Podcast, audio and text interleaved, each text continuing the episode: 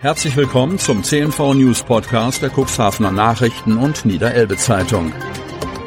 In einer täglichen Zusammenfassung erhalten Sie von Montag bis Samstag die wichtigsten Nachrichten in einem kompakten Format von sechs bis acht Minuten Länge. Am Mikrofon Dieter Büge.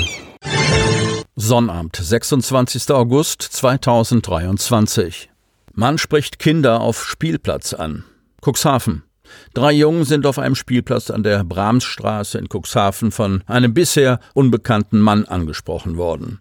Nach Angaben der Polizei ereignete sich der Vorfall am Donnerstag gegen 13.30 Uhr.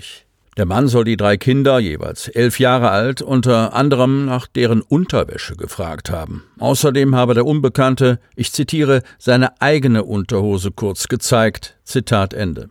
Die Kinder fuhren daraufhin nach Hause. Damit war der Vorfall aber noch nicht beendet. Kurzzeitig seien die Kinder von dem Mann verfolgt worden. Als die Elfjährigen zu Hause ankamen, informierten sie umgehend ihre Eltern, die sich sofort bei der Polizei meldeten. Die Beamten trafen den Mann allerdings nicht mehr an. Laut Polizei beschrieben die Jungen den Mann wie folgt. Er sei etwa 20 bis 30 Jahre alt, ungefähr 1,80 Meter groß, habe eine normale Statur mit leichtem Bauchansatz. Der Unbekannte soll eine schwarze Brille, ein rotes T-Shirt mit weißem Aufdruck und eine lange blaue Jeans getragen haben. Außerdem habe er eine verwaschene Aussprache und sei unterwegs gewesen mit einem schwarzen Fahrrad. Dabei handelte es sich vermutlich um ein Sportfahrrad mit Stange. Mit einer Drohne auf Jagd nach Umweltsündern. Cuxhaven. Damit Schiffe in der Nordsee die Treibstoffnormen einhalten, setzt das Bundesamt für Schifffahrt und Hydrographie, kurz BSH, auf die Messung von Schiffsabgasen. Mit einer speziellen Drohne ist dies nun auch weit draußen auf See möglich.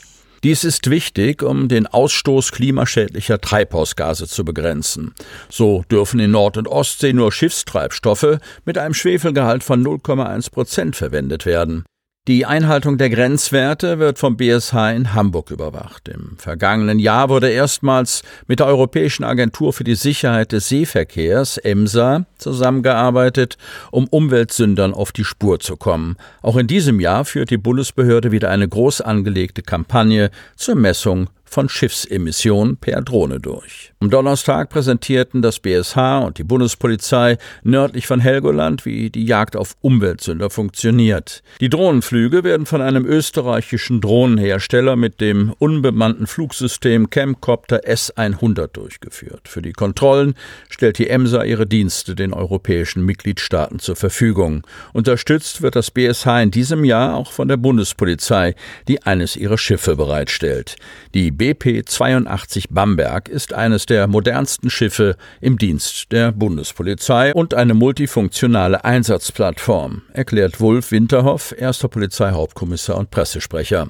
Die Kommunikation zwischen den drei Piloten nach dem Start ist das A und O. Für den Flug gilt ein Mindestabstand von 100 Meter zum Schiff und eine Mindestflughöhe von 30 Metern. Für eine erfolgreiche Messung brauchen die Piloten im Schnitt fünf Minuten und müssen sich mehrere Sekunden im Abgasstrahl aufhalten.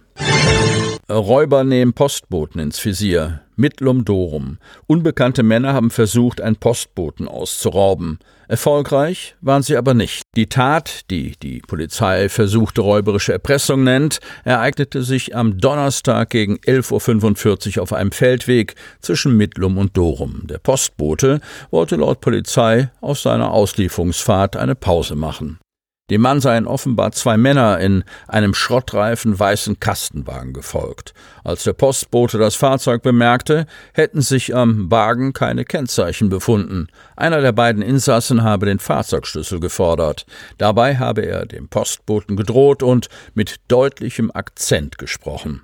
Der Postbote weigerte sich allerdings, den Schlüssel herauszugeben. Daraufhin versuchten die Täter noch, die Türen des Postautos zu öffnen. Vergeblich. Die beiden unbekannten Personen verließen im Anschluss den Tatort ohne Beute.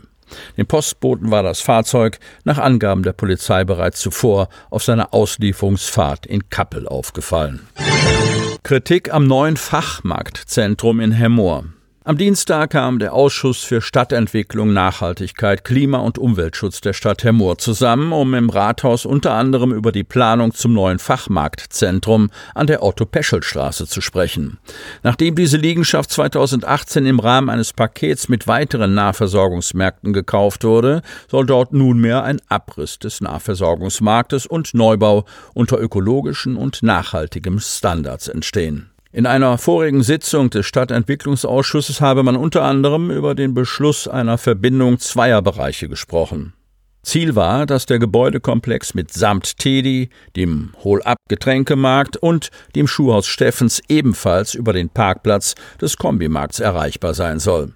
Das Problem, kürzlich stellten die Betreiber des Kombimarkts einen Zaun auf, der den Zugang zu jedem Gebäudekomplex so weit versperrt, dass man einige Meter um das Gebäude herumlaufen müsste, ehe man zum Eingang gelangt. Zur Lösung des Problems seien die Investoren zurzeit mit den Betreibern des Kombimarkts im Gespräch. Außerdem werde der Teddy-Markt teilweise abgerissen und neu saniert. Gleiches gelte für das zurzeit leerstehende ehemalige Gebäude des Hol-Up-Getränkemarktes. Die derzeitige Lidl-Filiale werde abgerissen und wechsle in den geplanten Neubau nordwestlich des ehemaligen Getränkemarktes. Eine Fertigstellung sei für den Zeitraum zwischen Frühjahr und Sommer 2025 geplant. SEK-Einsatz in Hermoor. Mutmaßlicher Drogendealer hinter Gitter. Hermoor. Am Freitagmorgen durchsuchten Einsatzkräfte der Polizeiinspektion Cuxhaven die Wohnung bei einem 32-jährigen Herr Mohr. Die Staatsanwaltschaft Stade hatte zuvor entsprechende Beschlüsse beim zuständigen Amtsgericht erwirkt. Hintergrund waren mehrmonatige Ermittlungen im Bereich der Drogenkriminalität. Dazu vermuten war, dass der Mann bewaffnet sein könnte, wurden die Beamten durch Kräfte des Spezialeinsatzkommandos Niedersachsen unterstützt. Der Mann ließ sich vor Ort widerstandslos festnehmen. Bei der Durchsuchung wurden Betäubungsmittel in nicht geringer Menge sowie mindestens zwei Langwaffen aufgefunden und beschlagnahmt, so die Mitteilung der Polizeiinspektion. Der Mann sei bereits in der Vergangenheit wegen gleichgelagerter Delikte in Erscheinung getreten.